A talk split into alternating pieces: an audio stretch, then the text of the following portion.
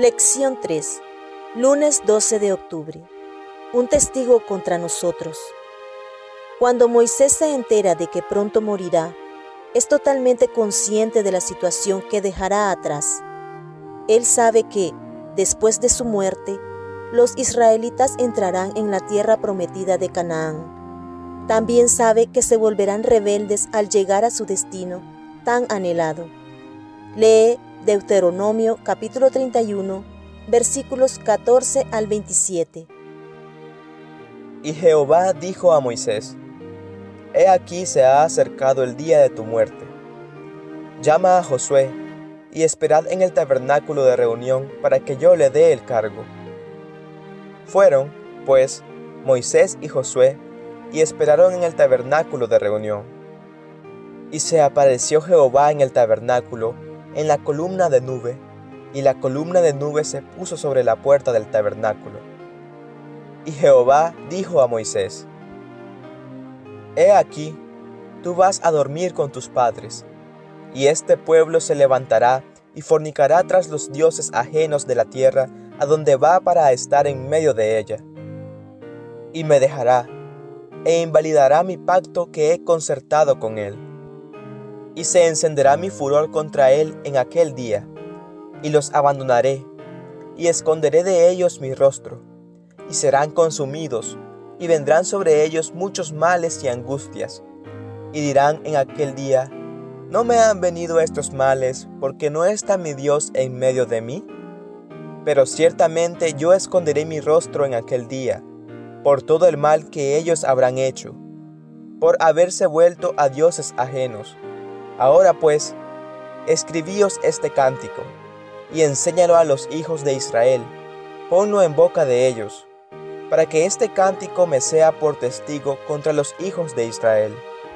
Porque yo les introduciré en la tierra que juré a sus padres, la cual fluye leche y miel, y comerán, y se saciarán, y engordarán, y se volverán a dioses ajenos y les servirán, y me enojarán, e invalidarán mi pacto.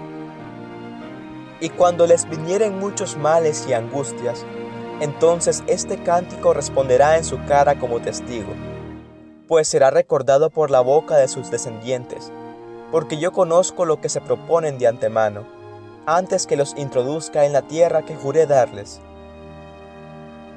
Y Moisés escribió este cántico aquel día, y lo enseñó a los hijos de Israel, y dio orden a Josué, hijo de Nun, y dijo, Esfuérzate y anímate, pues tú introducirás a los hijos de Israel en la tierra que les juré, y yo estaré contigo.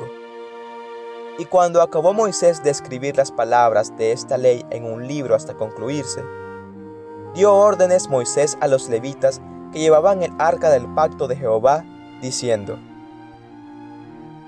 Tomad este libro de la ley y ponedlo al lado del arca del pacto de Jehová vuestro Dios y esté allí por testigo contra ti. Porque yo conozco tu rebelión y tu dura cerviz. He aquí que aún viviendo yo con vosotros hoy, sois rebeldes a Jehová, ¿cuánto más después que yo haya muerto? ¿Qué preparativos hace Moisés antes de su muerte? ¿Cuáles eran las principales preocupaciones de Moisés y cómo las aborda? El tono de Moisés quizá parezca el de un maestro que se prepara para un suplente. Él sabe que sus alumnos se han portado mal en su presencia en el aula. No es tan ingenuo como para pensar que no se revelarán en su ausencia. Instruye a los levitas que llevaron el arca del pacto para que coloquen el libro de la ley junto al arca para que sirva de testigo. Moisés no está simplemente comunicando un plan de clase para su suplente está dejando un testigo. Moisés habla del libro de la ley como si fuera un ser vivo con poder para reprender el corazón de los hombres. Piensa en la ley como un testigo contra ellos. ¿Cómo entendemos esta idea también en el Nuevo Testamento? Ver Romanos capítulo 3 versículos 19 al 23. Es decir, ¿cómo nos señala la ley nuestra necesidad de la gracia? En Deuteronomio 31, Dios ordena a Moisés que escriba un cántico que el Señor enseñó a Moisés. Luego, Moisés deberá enseñarles el cántico a los israelitas para que, como indica el versículo 19, me sea por testigo contra los hijos de Israel. Nuevamente, vemos las directivas de Dios personificadas. Un canto, al entonarlo, se comparte y se difunde con más facilidad. Y cuando un canto es testigo, tiene la capacidad de hacer que la gente haga un autoexamen y vea lo que éste dice de ella.